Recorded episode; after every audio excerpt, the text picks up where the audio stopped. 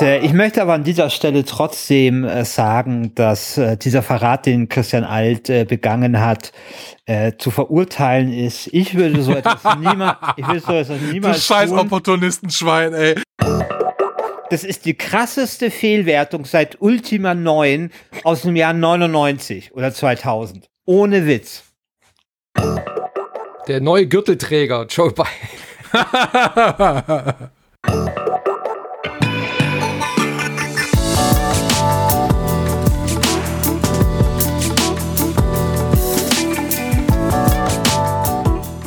Hallo und herzlich willkommen zu Wer hat den Gürtel?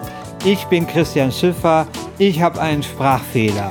Aber wer keinen Sprachfehler hat, ist zum Beispiel Manuel Fritsch, den ich hier begrüße aus dem schönen Freiburg. Hallo Manu.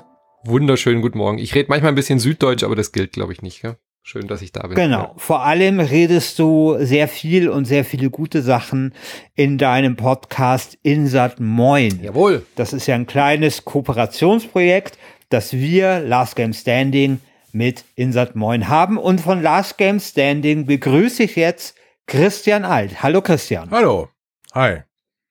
Äh, wir gehen in eine weitere Auseinandersetzung äh, von Wer hat den Gürtel. Ähm, und wir haben einen neuen Titelträger. Wie so oft in den letzten Monaten hat es der Titelverteidiger nicht geschafft, den Gürtel zu verteidigen. Das war in diesem Fall der Flight Simulator, ähm, der sich hier abkochen hat lassen wie ein Suppenhuhn und mit acht Prozent nach Hause geschickt worden ist.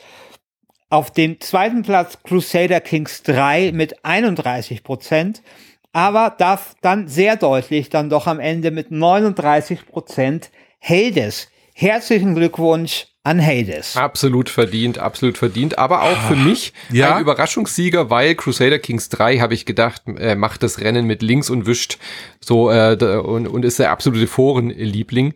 Übrigens sehr schön, das Suppenhuhn aus Seattle, finde ich, äh, ist ein guter Schlachtruf für den Flugsimulator nach dieser, nach dieser Schmach diesen Monat. Aber ist das nicht ein, äh, ein, ein französisches Studio, was das Ja, egal, aber Microsoft ist in Seattle. Irgendwas? Ich finde, das passt ja ganz gut zu Suppenhuhn.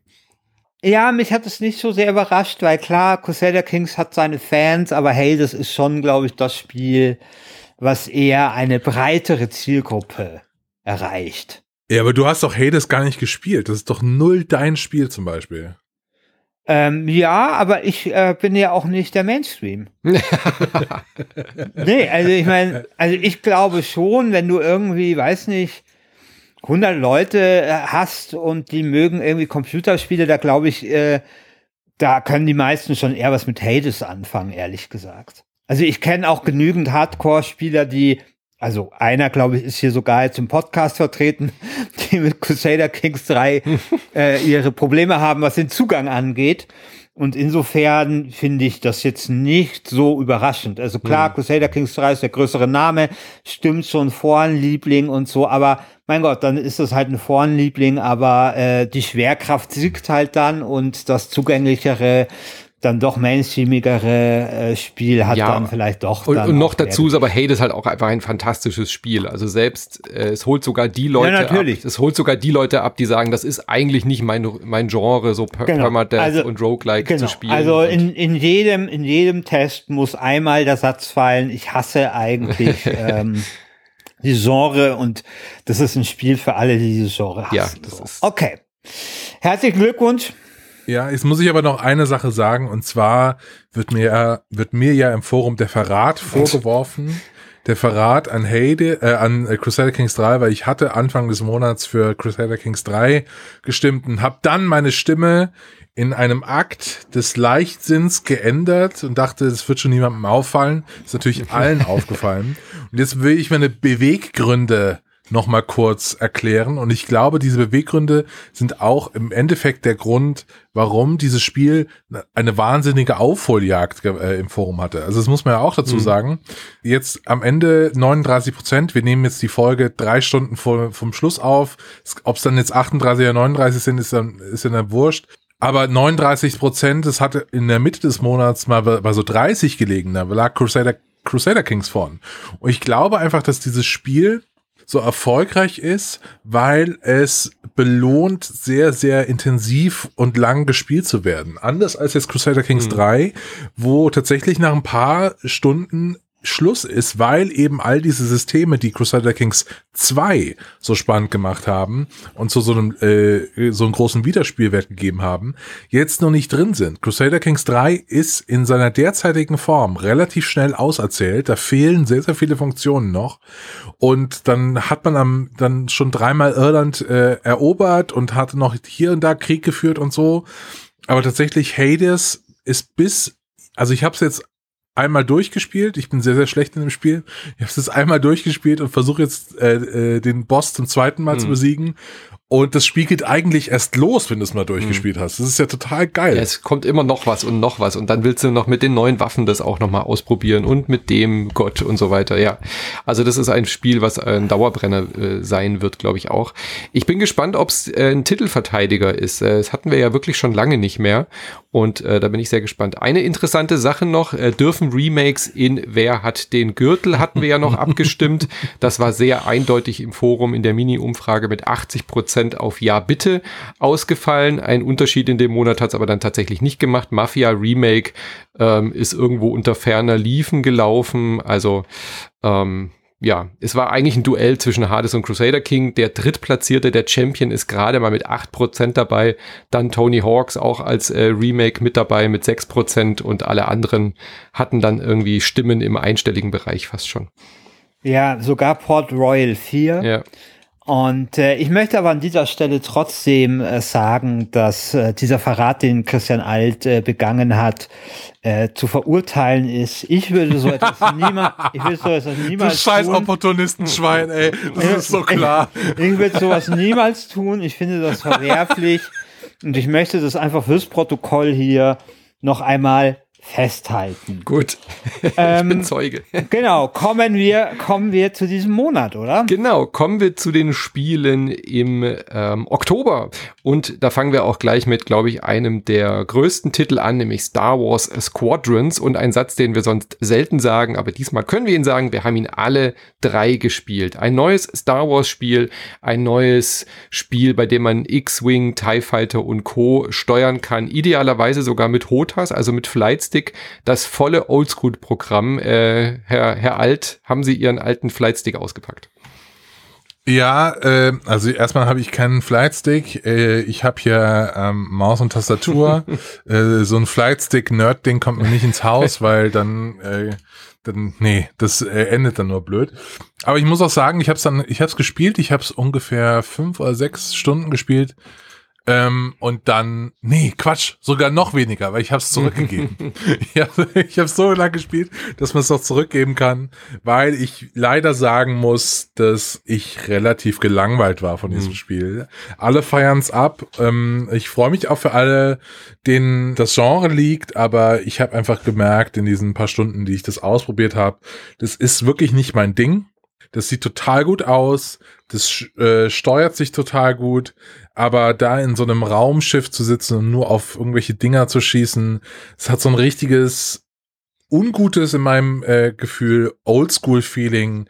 Das brauche ich nicht. Lieber Hades, tausend Stunden Hades und nicht äh, Star Wars. Ja, komisch. Hat, hat sich denn mehr gefesselt, Herr, Herr Schiffer? Also ich, hat, ich hatte durchaus Spaß mit dem Titel. Ja, ich glaube, so würde ich es auch formulieren. Ich hatte durchaus Spaß, mhm. ne? also durchaus Spaß. Also ich hatte Spaß und ich würde, äh, ich weiß gar nicht, ich glaube, das hat ja immer so 82, 83, 84 bekommen. Da würde ich es irgendwie auch sehen. Ich habe mich wirklich sehr gefreut, dass es endlich wieder so ein Raumschiffspiel gibt. Mhm. Muss ich ehrlich sagen, das ist ein Genre, was ich unglaublich gerne mochte und ich habe gemerkt, dass ich es immer noch sehr, sehr gerne mag. Ich hatte eigentlich im Prinzip nur zwei Probleme damit. Das eine ist das Problem Star Wars. Also ich, mich langweilt Star Wars einfach mittlerweile sehr. Es ist dann doch immer wieder dasselbe und mittlerweile kenne kenn ich echt dieses Universum wie die Westentasche. Und ähm, also ich meine, klar, wenn du EA bist, hast die Star Wars Lizenz, willst ein Weltraumspiel machen, dann machst du es natürlich mit der Star Wars Lizenz, ist schon klar. Aber mich langweilt das halt einfach ein bisschen. Und ich muss sagen, mir hat dann doch ein bisschen so das, wie soll ich sagen, so die Prise Besonderes gefehlt mhm. oder das, was vielleicht auch so die Wing Commanders ausgezeichnet haben. Ähm, die alten oder Spiele. So ähnliche du? Spiele. Ja. Genau. Also zum Beispiel finde ich, was die zum Beispiel so Wing Commanders immer ausgezeichnet haben, war ja auch sowas so, du hattest so dieses Gefühl, du bist wirklich auf diesem Raumschiff, da so im Nichts. Und äh, zum Beispiel stört es mich sehr, dass äh, Star Wars Squad, Squad, wie spricht man das aus? Squadron? Ja, Squad, Squad, egal. Ähm, dass es keine Bar hat. Ja, genau, das fehlt mir ja? auch. genau, also weißt du, so dieses Ding, dass du das Gefühl hast, hey, du bist da einfach in, in diesem Weltraum mit, mit, mit dein, und du sitzt quasi auf dieser Scholle, die dieses Raumschiff ist und ähm, das wird dann auch mal angegriffen und auch so diese Beziehung, die du ja hast zu den zu den anderen Piloten, die wird da ja nur so ein bisschen angetatscht. Also mhm. da entwickelt sich nichts Tiefes draus. Und ich finde halt diese alten ähm, Spiele, die waren viel mehr auch so hatten so ein bisschen so einen Soap-Charakter mhm. und ähm, da hast du dich halt dann, hast du immer einen neuen Wingman zugeteilt bekommen und dann war der eine ein Verräter und es gab Konkurrenz äh, unter den ganzen Mitgliedern dieser Crew und so. Es war alles so ein bisschen wie bei Top Gun. Ja. Und das finde ich halt so ein bisschen schade. Es ist halt einfach eigentlich ein Spiel, wo sich eine Mission an die andere reiht und ich finde, das ist dann gut gemacht, aber da bin ich dann auch ein bisschen bei Christian. Das ist halt dann für mich so ein bisschen zu wenig. Und ja. mir fehlt tatsächlich das Drumherum. Und deswegen ist es bei mir halt so ein Spiel, ich habe damit Spaß gehabt, auch so vier, fünf Stunden. Aber das war's dann irgendwie auch. Also es war nichts, was mich da jetzt irgendwie tiefer berührt, beschäftigt oder beschäftigt hätte. Das Einzige, und da wäre die Frage an dich, Manu, ähm, du hast ja auf Facebook geschrieben, du hast es in VR gespielt und der ist, glaube ich, auch schlecht geworden, weil das stelle ich mir halt unglaublich faszinierend vor. Ich ähm, bin ja erstaunlicherweise, ich habe mir ja in der im letzten Lockdown, im ersten Lockdown muss man ja mittlerweile sagen, eine VR-Brille gekauft und ich bin damit, also ich finde es erstaunlich geil, also viel besser als ich dachte. Ich dachte, das wird bei mir sehr schnell, sehr schnell diese Oculus Staub ansetzen und so, ist überhaupt nicht der Fall. Und jetzt habe ich aber das Spiel für die PlayStation mhm. und jetzt überlege ich mir tatsächlich, ob ich mir das für die Oculus kaufen soll. Also es ist da wohl ziemlich verbackt oder so. Mhm. Aber ehrlich gesagt ist es seit, seitdem ich nur acht bin oder sowas ein Kindheitstraum von mir, ja. in so einem, in so einem Gleiter zu sitzen und irgendwie an der Spitze von so einer von so einem Squadron eben, äh, von so einer Flugstaffel hier schön äh, durch den Weltraum zu fliegen ähm, und ein paar äh, andere Raumschiffe zu, zu breit zu schießen. Ja, das ist schon geil ist in VR. Das ist schon echt geil. Also dieses Gefühl, du sitzt. Ja, okay, dann, also muss ich es kaufen. Ja, aber du, also, man, man sitzt auch wenn halt ich keinen Fleißstick habe. Äh, das verstärkt natürlich nochmal, aber mit dem Gamepad geht's ja schon okay. auch ganz gut, finde ich. Nee, also okay. diese VR-Geschichte, die ist wirklich cool, weil die halt wirklich äh, einfach optional draufgeklatscht ist. Du musst nicht irgendwie einen extra Modus starten, wie damals bei Battlefront. Ähm, es ist nicht irgendwie abgekapselt, sondern du kannst das komplette Spiel, sowohl Multiplayer als auch die komplette Kampagne in VR spielen. Ein paar Kleinigkeiten sind, dass diese Zwischenanimationen dann in 2D sind. Die sind leider nicht 3D, also die abgespielten Filmchen sind dann auch in VR auf so einer Leinwand. Das ist ein bisschen schade. Aber halt im Cockpit. Ja, aber die sind ja jetzt auch nicht so Eben, geil. gibt's ja nicht also, so viele auch, ja. Aber so in diesem Cockpit zu sitzen ist schon mega. Ich bin eigentlich sehr VR äh, magensicher. Also ich kann das meiste auch stundenlang in VR spielen, gar kein Problem. Aber diese Seitwärtsrollen, also diese Barrel Roll um diese Achse, ja die killt mich halt in allen Spielen. Also auch mit Strafing und so habe ich ein Problem, weil ich halt im echten Leben selten seitwärts laufe. und diese Rollen, die killen mich halt Ach, total. Du. Und du musst halt in Squadrons musst du ja unfassbar schnell dich immer rollen, um den, um den Feinden hinterherzukommen. Ja. Ich glaube, es ist ein bisschen Übungssache. Da kann man sich schon dran gewöhnen. Man darf es halt nicht übertreiben. Und dann ist es schon sehr cool in VR. Ähm, aber mein Problem mit Squadrons ist, dass die Kampagne, wie du schon gesagt hast, mir ein bisschen zu wenig Fleisch hat. Also die Missionsstrukturen und die Abwechslung in den Missionen sind ja recht geil. Äh, ich habe es auch komplett durchgespielt, aber das drumherum ist mir echt zu wenig. Und ich mag auch diesen Wechsel nicht, hin, immer zwischen Imperium und äh, Rebellen hin und her zu schalten und äh, good people on both sides. Da bin ich gerade irgendwie allergisch drauf. Das, das geht irgendwie gar nicht, diese Faschisten da zu spielen.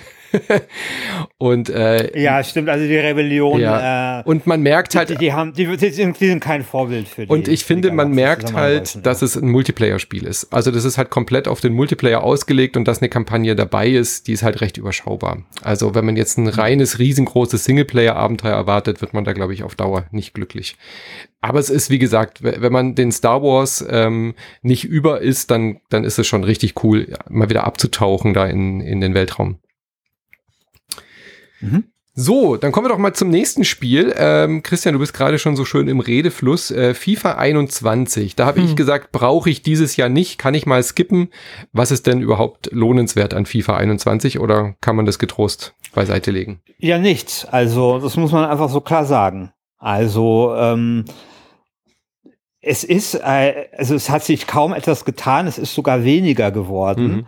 weil ähm, seit vier FIFA-Ausgaben hat, gibt's ja immer so einen Story-Mode bei FIFA. Das war so von FIFA 2016 bis 19, glaube ich, oder vielleicht noch der ein Hunter, bisschen versetzt gell? Hunter, war das, die Hunter-Geschichte. War es Alex, Han Alex Hunter ja. und ich habe das wirklich gemocht. Die war cool. Ja. Das war jetzt nicht, genau, also ich meine, das war jetzt nicht mega äh, tiefschürfend, aber ich habe das gemocht.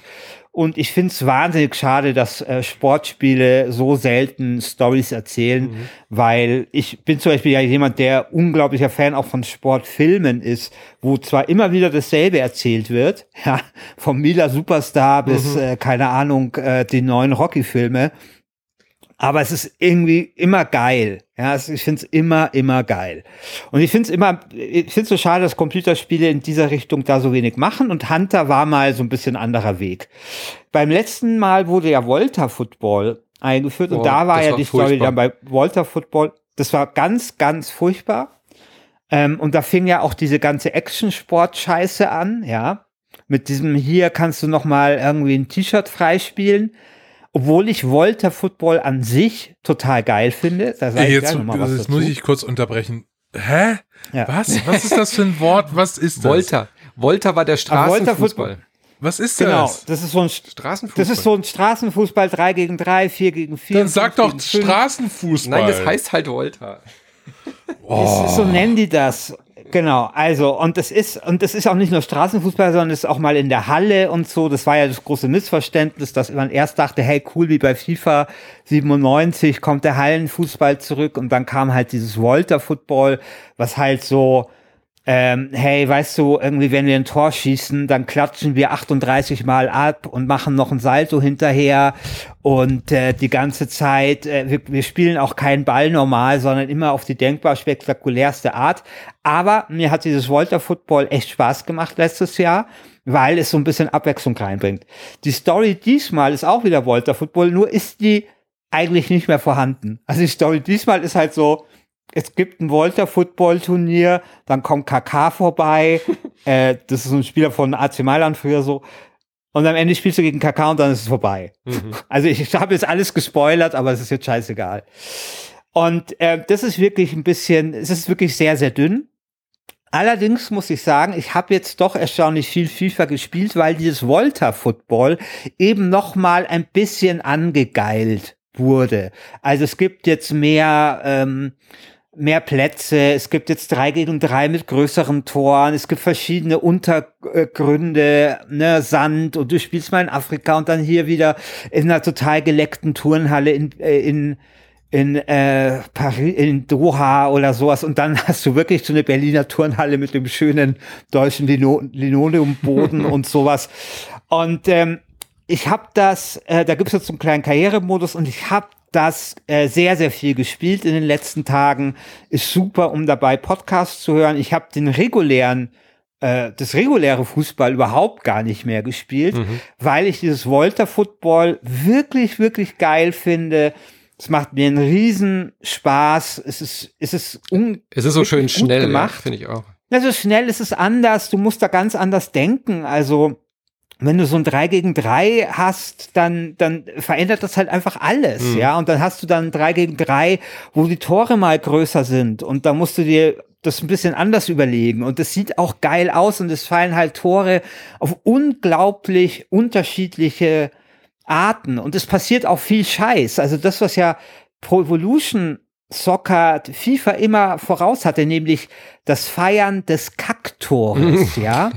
Bei P Evolution Soccer hast du ja immer diese schönen Kacktore gehabt. Du ziehst ab und irgend so ein Vollidiot hält noch seinen Fuß äh, dazwischen und dann kugelt, rollt der Ball so aufreizend dann noch so ins Tor rein. Das hast du ja bei FIFA nie gehabt, weil die nicht so eine geile Ballphysik hatten. Das hast du aber bei Volta Football. Ja. Also da kannst du einfach auch mal draufhauen und mal gucken, was passiert und dann stolpert der eine dumm und äh, keine Ahnung. Also solche Sachen mhm. passieren da und das macht wirklich viel, viel Spaß. Habe ich sehr, sehr viel gespielt eben. Man kann schön Podcasts dazu hören und das kann ich empfehlen. Die Frage ist halt nur, lohnt das? äh, wirklich die 60 Euro. Ja, aber die Frage stellt sich ja eigentlich jedes Jahr und die kann man eigentlich ja jedes Jahr beantworten, wie ja, es ist halt ein Update. Und ja. es ist halt, und es ist halt ein bisschen dünn, ein bisschen geileres Volta Football und noch nicht mal eine Story. Und wie gesagt, ich sehe es jetzt, also For Players hat, glaube ich, 71 oder 74 mhm. gegeben. Ich sehe es tatsächlich doch ein bisschen höher, weil ich einfach einfach sau viel, ich sag's jetzt das dritte Mal Volta Football gespielt habe. Ihr macht aber es ist einfach fertig, trotzdem okay. wenig, wenig, wenig vom, wenig, äh, wenig Preis-Leistungs-Verhältnis. Ja. ja. Nun gut. Also, äh, dann. Kein, kein Gürtel, kein Gürtel. Kein Gürtelträger, äh, nein, auf gar keinen Fall. Ähm, nee. Christian Alt, dann äh, lassen wir dich auch mal wieder zu Wort kommen, äh, bevor wir noch anfangen, dass du äh, dich für Volta interessierst. Lass uns doch über London reden. Watch Dogs Legion ist der dritte Teil der Watch Dogs Serie und passend zur drei, wir haben es alle drei auch gespielt. Ähm, war jetzt ja nicht wirklich mit großer Spannung erwartet. Ein neues Open World Spiel, neues äh, Spiel von Ubisoft. Beim Namen weiß man eigentlich ja schon eigentlich, was einen da erwartet, aber Legion macht dann doch ein paar andere Sachen. Ja, also ich würde das für mich gar nicht so sagen weil als das angekündigt wurde, war ich dann doch schon interessiert. Ich finde diese Idee, dass man sagt, du hast eine wirklich offene Welt, äh, in der du auch jeden NPC spielen kannst. Das hat mich schon tatsächlich fasziniert. Also das, mhm. das Konzept ist ja, nachdem das erste Watch Dogs, glaube ich, in Chicago gespielt ist, hat das zweite in San Francisco gespielt, das dritte ist jetzt in London.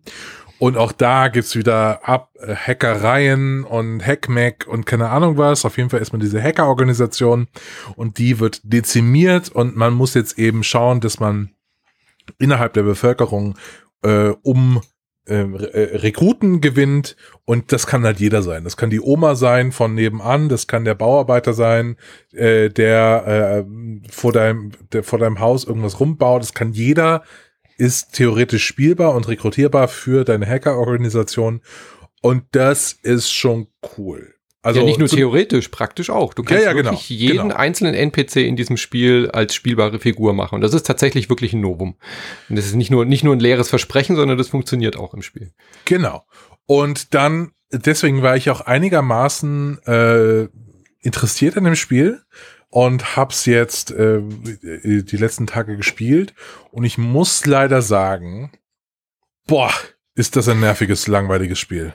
Boah, ist das furchtbar. Boah. Furchtbares die, Spiel. Die GameStar ein gibt eine 87. Schlimm. Die GameStar hat eine 87 gegeben und ich denke mir so, was stimmt mit euch nicht? Es tut mir leid, ich will keine genau. Kollegen schelten, äh, obwohl wir sind keine Kollegen Doch. In, in dem Sinn, aber in dem, in aber dem wirklich. Fall schon. Also wirklich, wir schätzen die GameStar, wir schätzen dieses Magazin, aber das ist, das ist die krasseste Fehlwertung seit Ultima 9 aus dem Jahr 99 oder 2000. Ohne Witz. Ohne Witz. Ultima 9 haben sie damals irgendwie auch eine 90 gegeben, obwohl es scheiße war. Also dieses Spiel hat, also es ich kann mal sagen, äh, was ich bisher davon wahrgenommen habe. Äh, es ist sehr, sehr zerstückelt erzählt. Ich habe den Eindruck, dieses typische Ubisoft-Ding, da sitzen einfach tausend Entwickler irgendwie dran und jeder schraubt mal so ein bisschen an so einem Level und so ein bisschen an so einem Charakter. Das ergibt alles, also es wirkt alles äh, nicht wie aus einem Guss, alles zusammengestöpselt, so wirkt es. Hm. Und dieses Klar kann man jeden rekrutieren, aber auf die dümmstmögliche Art der Welt. Ne, man ist ja so, die, die, in dieser Welt, in der wir hier spielen, ist man selbst, diese Hackerorganisation, irgendwas wie so ein Techno-Al-Qaida, so mehr oder weniger. Wir, äh, uns wird ein riesiger Terroranschlag in die Schuhe geschoben und dann geht meine dumme Spielfigur tatsächlich zu irgendwelchen Randos hin und sagt, ah ja, übrigens, ich bin bei dieser Techno-Al-Qaida. Hast du Lust mitzumachen? So, so sind wir sind aber Dinger. wirklich, wir sind unentschuldig, ganz, wir sind unschuldig, ganz ehrlich ehrlich, okay. Boah. Ja. Also das hat mich wirklich aufgeregt, wie schlecht das geschrieben ist. Unfassbar. Ja. ja. Und man muss dazu sagen, auch, und das finde ich in heutigen Zeiten echt ein bisschen problematisch aus politischer Sicht, das ist so ein Widerstandsporno. Die ganze Zeit geht es um Widerstand und Widerstand und Widerstand. Und ich, ich, ich, ich fühle mich da die ganze, also ich finde, dass dieses Wort Widerstand hat ein bisschen seine Unschuld verloren, seitdem Leute irgendwie hier meinen, die, die Reichstagstreppen mit Reichskriegsflaggen äh, stürmen zu müssen. Brandsätze ans RKI legen und so. Genau, genau. Also ich finde das, also ich meine, es mag sein, dass das irgendwie in anderen Ländern oder wo es halt entstanden ist, irgendwie unbelastet ist, aber ich fühle mich da irgendwie wenn ich schon so eine Mail bekomme, willkommen im Widerstand, mhm. ja, zum Release und so, ich habe da keinen Bock. Also naja. ich, ich, will nicht mehr, ich will kein Widerstand sein.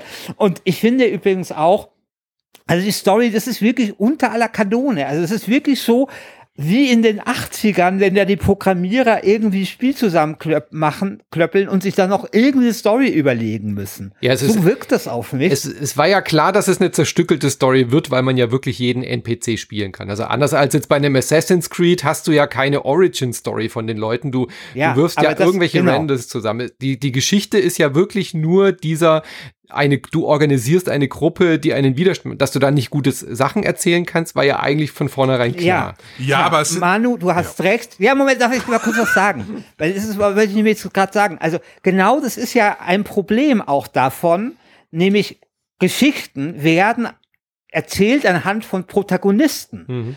Und in dem Moment, wo du jeder sein kannst, bist du natürlich auch irgendwie ein Niemand, ja? Und mit dieser Frage hätten sie sich auseinandersetzen müssen. Ja.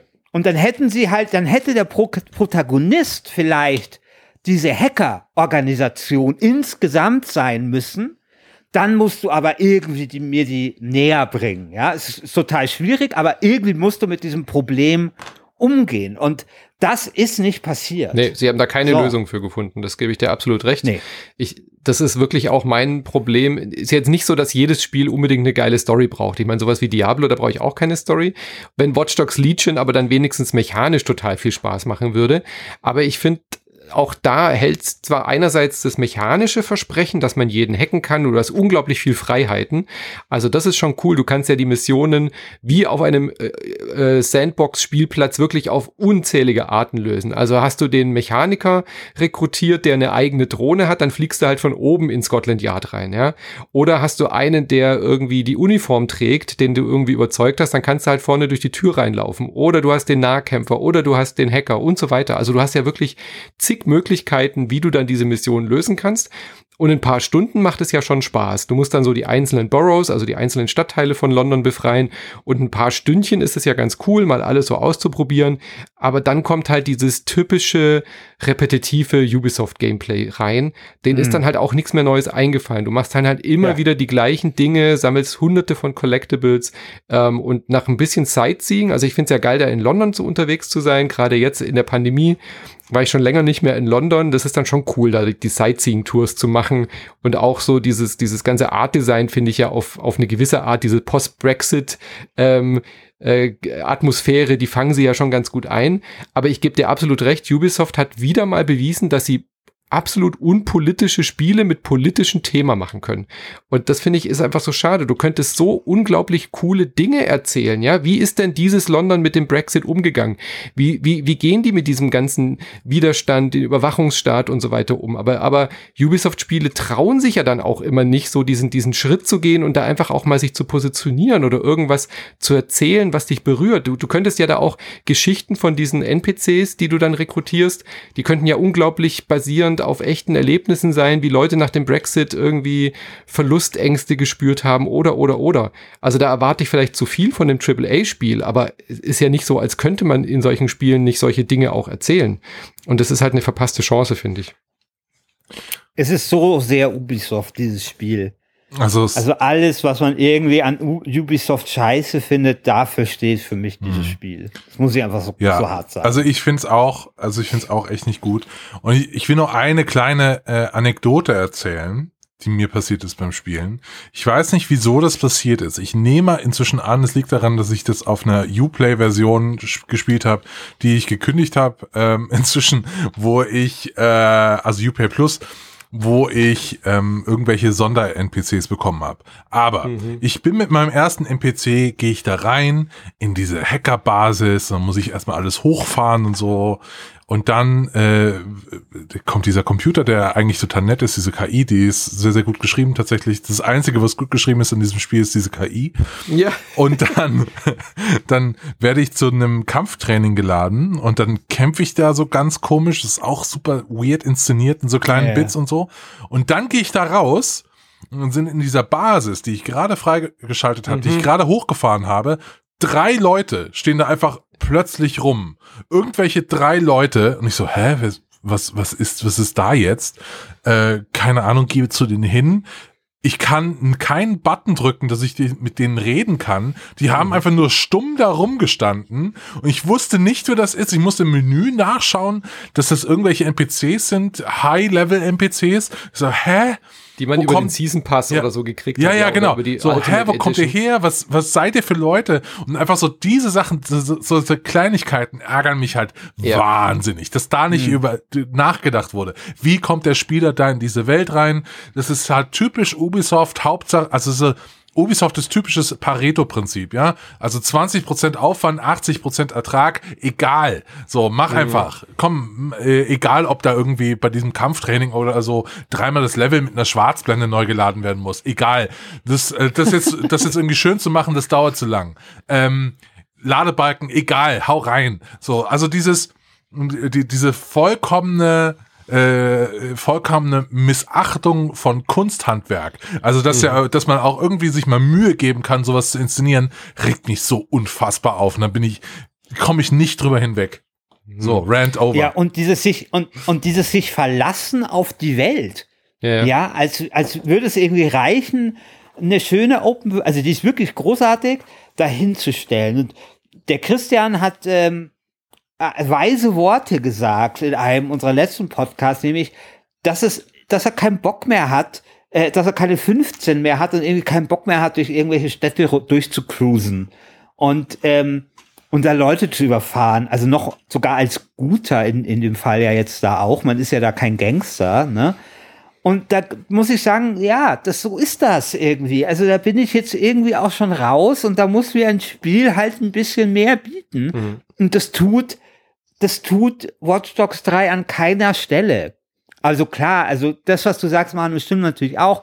Dieses Lösen der Aufgaben auf, auf verschiedene Arten. Aber Mai, also das findet man halt auch nur ein oder zweimal oder ein paar Mal faszinierend und dann, ja.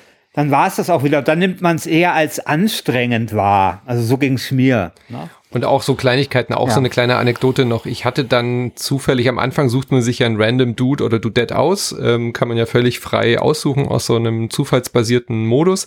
Und ich hatte dann auch eine, die schon eine Drohne rufen kann. Das ist die hat jede jede Kreatur, Quatsch Kreatur, Entschuldigung, jeder NPC äh, hat ja so ein Special Perk. Also die die die Arbeiter mit dem Blaumann und so weiter oder mit dieser mit diesen Warnwesten, die haben halt ganz oft eine eigene persönliche Drohne. Andere haben Waffen, andere haben irgendwie schon ein Auto am Start.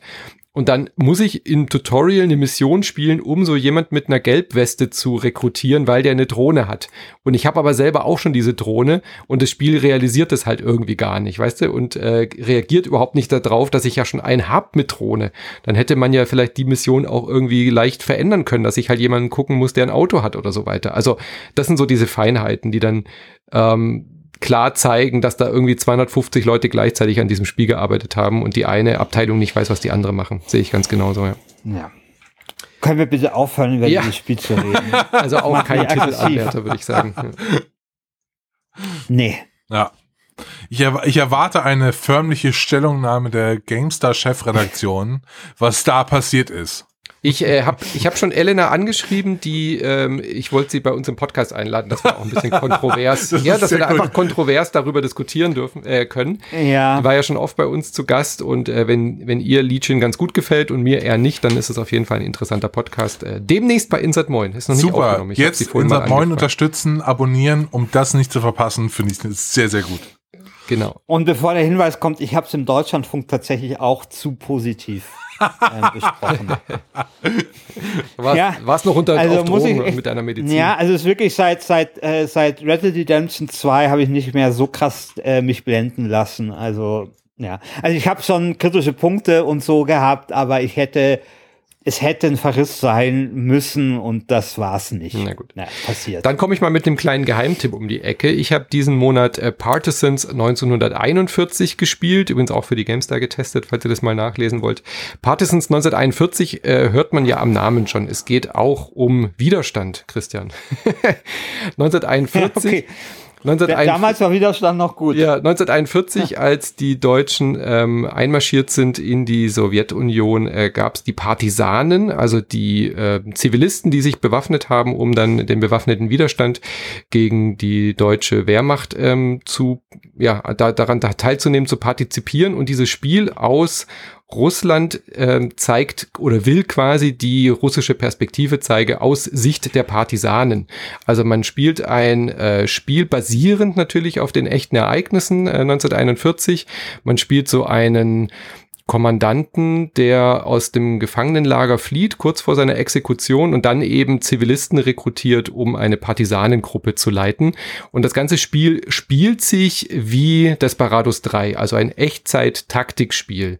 Das heißt, du hast die ganz normalen äh, typischen Sachen, du gehst mit äh, drei Leuten auf die Mission, schleichst irgendwie durchs Unterholz, der eine kann halt ein Messer werfen und benutzen, der andere so ein, so ein Teenager-Junge, der sieht natürlich auch noch eher aus wie ein Zivilist, kann dann irgendwie pfeifend getarnt durch die feindlichen Reihen laufen, um irgendwelche Fallen zu legen. So hat jeder Charakter und ähm, jede Figur, die du dann steuerst, eben so eigene Fähigkeiten und wie gesagt Echtzeit.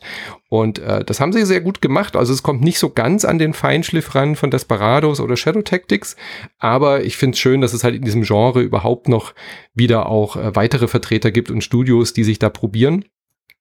Von der Geschichte bleibt sehr ernst, also es ist nicht so überdreht irgendwie haha lustig, wir machen hier funky Mode Widerstand wie bei Watch Dogs, sondern es bleibt schon sehr ernst. Also auch die ganze Thematik wird äh, thematisiert, natürlich auch äh, Zivilisten getötet und so weiter. Und es sind zwar Nazis in diesem Spiel, also es basiert auf historischen Ereignissen, aber sie haben nicht die sozial adäquat Klausel ähm, gezogen, das heißt die äh, verfassungsfeindlichen Symbole und so haben sie ersetzt durch andere, aber du siehst auch wirklich dann SS-Soldaten oder Wehrmachtssoldaten, gegen die du kämpfst. Sie wären da sicherlich auch mit durchgekommen mit der sozial Klausel. Publisher Dedelic hat aber gesagt, ähm, ist ihnen zu wollen sie nicht, brauchen sie nicht, ist es ja so auch offensichtlich, um was es geht, ähm, haben sie jetzt nicht irgendwie extra deswegen eingereicht. Und es, wie gesagt, es hat nicht ganz diesen Feinschliff und mir fehlt auch so ein bisschen noch, dass sie noch mehr die die Charaktere erzählt haben. Also du rekrutierst unfassbar viele Leute. Du hast im Endeffekt, wenn ihr mal als Vergleich seht, bei Desperados hast du fünf Charaktere. Hier hast du acht verschiedene über, über den Laufe der 15 Missionen. Hast du acht verschiedene Charaktere. Und mir wäre es fast lieber gewesen, sie hätten sich auf drei, vier, fünf konzentriert und da mehr Emotionen und mehr Geschichte reingebracht, weil außerhalb der Missionen sitzt du halt im Lager und baust so ein bisschen dein, dein, dein verstecktes Lager im Wald aus, also so ein bisschen so ein Managementspiel da noch, aber die sitzen halt immer ums Lagerfeuer und da wird die Geschichte halt irgendwie in Textblöcken auf Russisch dann erzählt und da kommt irgendwie nicht so richtig das, das rüber, was, was die bewegt oder was sie machen. Aber unglaublich gutes Potenzial, tolles neues Studio, ihr Erstlingswerk. Und wenn die da dranbleiben, dann haben wir auf jeden Fall ein zweites Studio, was in diesem Echtzeit-Taktik-Genre irgendwie noch ähm, gute Spiele rausbringen kann. Habt ihr davon schon gehört oder war das jetzt völlig neu für euch? Ja, ja, klar, natürlich. Ja, ich habe davon äh, auch gehört. Es gab ja da auch, glaube ich, irgendein so Mini-Shitstorm, weil auch irgendwas mit politischen Aussagen oder sowas die oder sie irgendwie das Studio gesagt, das sei kein politisches Spiel oder irgendwie so. Ja, ja, das ist immer dieses typische. Ja. Sie, das war aber ein bisschen aus dem Kontext ja, gerissen. Wo, ja. Sie haben gesagt, ja, ich find, der, der Community, immer, die haben gesagt, sie haben keinen Community Manager, sie sind so ein kleines Team und deswegen unterbinden sie die Diskussionen im Forum. Ähm, es gibt keine Diskussionen im Steam Forum, weil sie können es nicht managen. Das war eigentlich die Aussage. Und dann haben sie gesagt, ähm, spielt doch einfach das Spiel und unterhaltet euch dann darüber und so weiter und so fort. Also das wurde dann so ein bisschen aus dem Kontext gerissen, mm. dass es kein politisches mm. Spiel ist, ist ja Quatsch. Das Spiel heißt Partisans 1941. Natürlich ist es ein politisches Spiel. Also das war ein bisschen, glaube ich, auch Lost in Translation, was ja. da passiert ist. Ja. Ja, also die, diese ja, Kommentare habe ich ja auch, auch keinen Bock. anders gewesen, ja. Auf, auf, die, auf die hätte ich auch keinen Bock, die zu moderieren. Die nee. Diskussion nee, unter Partisans 1941. Also. Nee, echt nicht. Ja, ich finde es auch immer ein bisschen seltsam, wie sehr sich trotzdem auch die Leute über solche Sachen empören. Also irgendwie denke ich mir, das haben wir jetzt schon so oft gehabt. Ich bin davon irgendwie mittlerweile so gelangweilt. Ähm, ich meine, wenn, nehmen wir mal an, Leute, die, die Macher wollen irgendwie erkennen den politischen äh, Aspekt ihres Spiels nicht, dann ist das halt einfach so. Also da tue ich mir irgendwie meine Empörungsressourcen für andere Dinge aufheben, ehrlich gesagt. Ja, da Aber wird ja im nächsten Monat noch einiges passieren, äh, Stichwort US-Wahl. Da kannst du dich nochmal schön Hashtag pisst ähm, richtig nochmal aufregen. Nee, ich werde da, ich werde da entpisst. Ohne Witz. Meinst du? Ja. Ja. Sehr, sehr ja, ich, ich, ich, ich bin davon überzeugt, dass äh, Joe Biden nächsten Dienstag einen Erdrutschsieg einfahren wird. Der neue Gürtelträger, so Joe dass, Biden. Dass, dass am, selb, am selben Abend äh, noch klar ist, dass Dein äh, Wort. Äh, dieses äh, wirklich äh, finstere Kapitel. Aber das heißt ja noch nicht, dass Trump es akzeptiert und gehen wird. Aber wir schweifen aus. Ich glaube, ich glaube, ich glaube, der Sieg wird so eindeutig sein, dass Trump das akzeptiert. das einzige Szenario ist, wenn Texas kippt. So, egal. Aber ähm, das, das glaube ich nicht. Also das äh, Texas wird irgendwann in die Demokraten gehen, aber noch nicht bei dieser Wahl. Okay. Ja, Gut, Re reden wir ich über, ich überlege gerade politisches mal, keine Ahnung. Ich überlege gerade, welches Spiel dazu passt. äh, Pumpkin Check würde vielleicht jetzt passen, habe ich aber leider nicht gespielt. Auch ein orangener Kopf, ein kleines Halloween-Spiel. Ähm, Amnesia Rebirth können wir noch was zu sagen, Herr Schiffer. Äh, ja, das ist ein gutes Spiel. Also Am Amnesia Rebirth ist von äh, Frictional Games aus Schweden und die machen eigentlich seit 20 Jahren ungefähr dasselbe mhm. Spiel, mhm. so alle fünf Jahre, aber immer ist es gut. Ähm, die, die haben, glaube ich, früher dieses pa Pandora oder wie hieß denn das? Penum, Penundi? Na, wie hieß das nochmal? Also, egal. Penumbra? Die haben auf jeden Fall, weißt du, Penumbra. Äh, die haben äh, mit diesem Ding angefangen, was ich hier immer noch sehr gerne mag, nämlich wenn du eine Schublade aufmachst, dann musst du sie richtig schön mit der Maus aufmachen. Ja, die haben damit angefangen und uns diese Mechanik geschenkt. Und die haben tatsächlich immer sehr vorzügliche, sehr stimmungsvolle, sehr atmosphärische Spiele gemacht. Horrorspiele, aber eben Survival-Horror mit so einem subtilen Horror. Die haben das großartige Soma gemacht. Habt ihr das gespielt? Ich glaube, Manu, warst du nicht so ein großer Soma-Fan? Der Micha bei uns. Also wir haben einen Podcast dazu, aber nee. ah, okay. Ja, genau, weil irgendwas hatte ich, glaube ich, hatte es bei euch gehört und deswegen dann auch gespielt. Ähm, und äh, Amnesia Rebirth ist jetzt nicht ganz so gut wie Soma, aber es ist sehr gut. Also worum geht's? Ähm, ein, irgendwann, ich glaube, es spielt so in den 30er Jahren des 20. Jahrhunderts. Ein Flugzeug stürzt ab in der Wüste von Algerien und man wacht dort auf als eine Frau, eine Ingenieurin aus Paris und äh, alle sind weg. So, und dann äh, bahnt man sich da diesen Weg durch diese Wüste, die, es ist heiß, es ist grell, und dann äh, kommt man so in, in die erste Höhle und dann wird's so ein bisschen übersinnlich schon. Und ähm, das ist halt so ein Spiel wieder mal, wo du dich zehn Minuten hinter irgendeinem Felsen versteckst, weil du irgendein unheimliches Geräusch gehört hast und dann irgendwie nach zehn Minuten so rauslugst und feststellst, dass es irgendwie nur ein Knistern vom Kamin oder sowas war. So ein Spiel ist das. Das ist ein Spiel zum Vorhänge zuziehen. Es ist ähm, sehr dicht erzählt und es ist eben sehr, sehr unheimlich. Und äh, wer diese, also wer Soma gemocht hat und diese ganzen Spiele eben von Fictional Games, der soll das halt auch spielen. Also es ist irgendwie wieder sehr ähnlich die Dunkelheit ist dein Feind, ne? Also du, du musst irgendwie mal gucken, dass du genügend Licht hast und dann gehen aber die Streichhölzer aus, dann, wenn du dich zu schnell bewegst und irgendwie ist äh, die, die, die Lampe, die du dabei hast, da ist irgendwie auch immer das Öl knapp und so weiter und so fort. So ein Spiel ist das. Und äh, ja, also ähm, muss man mögen, aber wenn man das mag, dann mhm. kann man das gerne spielen. Schön. Ja. Aber sag mal, Jungs, ich sehe nicht so richtig einen neuen Titelträger diesen Monat. Also wir haben nee. jetzt auch nicht alles gespielt. Crash Bandicoot 4 hat sicherlich auch ein paar Fans. Anne bei uns hat es im Podcast besprochen, war total begeistert. Ja. Ghost Runner Titelträger. Wir, hat auch niemand von uns gespielt. Das würde mich tatsächlich sehr interessieren. Was? Ghost Was? Runner kam aber erst vor vier Tagen raus. Okay. Ich habe es gerade erst installiert, aber ich bin noch nicht dazu gekommen. Ja, ja also es ist ein, ein Slasher, ein First-Person-Slasher-Game, wo mit einem riesigen Katana durch mhm. äh, eine Cyberpunk-Welt läuft. Und Super jetzt, Meat wo Boy aus der Ego-Perspektive. Genau. bisschen, jetzt, wo Cyberpunk verschoben wurde, interessiert mich das doch schon sehr.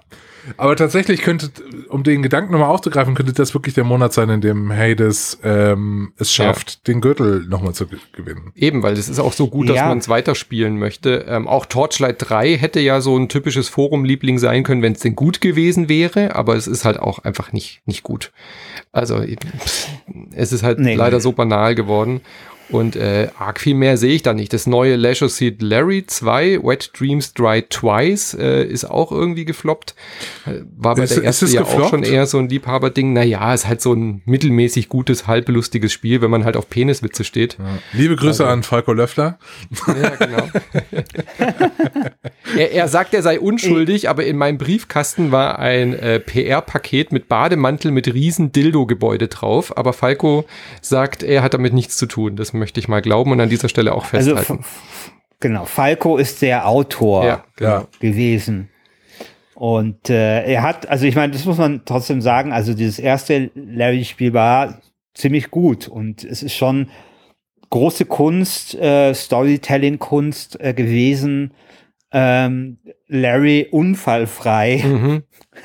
Und unpeinlich. in das Jahr ja. zu, unpeinlich in das Jahr 2019 oder 2018 zu transferieren. Und äh, vielleicht sollte einfach mal Ubisoft Falco Löffler einstellen, dass er den mal irgendwie ein paar Hey, ja, Geschichten Falco Löffler schreibt. soll einfach, bitte, bitte, bitte schreibt Watch Dogs äh, Legion 2. Äh, das soll alles Genau. von, von Falco kommen. Kann auch alles irgendwo in Hessen spielen. Das finde ich auch geil. Irgendwie in der Provinz. Genau. Scheißegal. ja.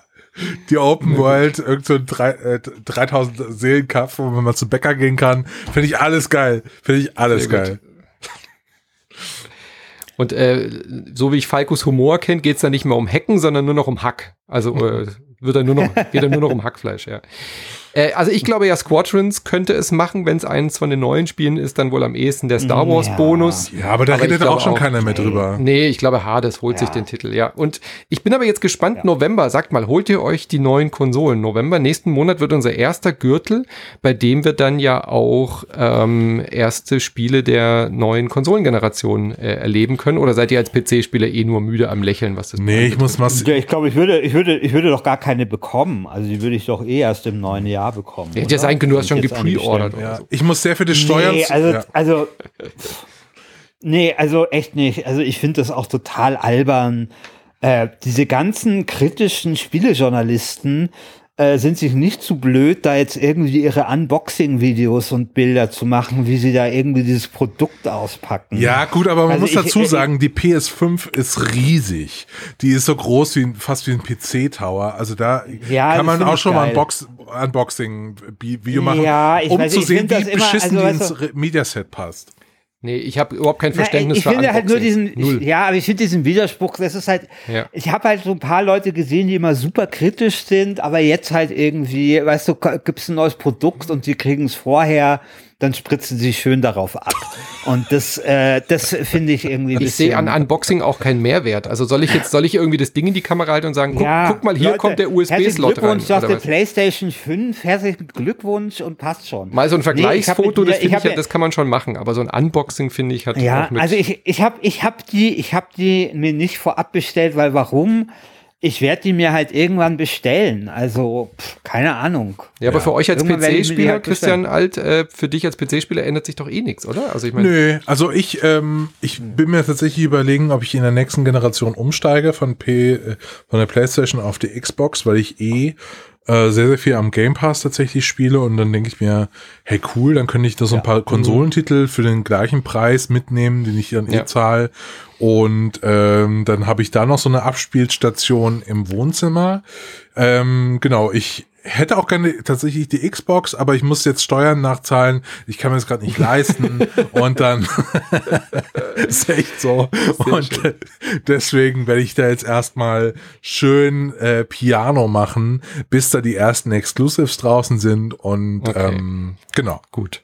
Okay, aber wir werden auf jeden Fall ein paar Eindrücke haben. Also ich werde nächsten Monat dann auch schon ein bisschen was zu den neuen Sachen sagen können, die da laufen.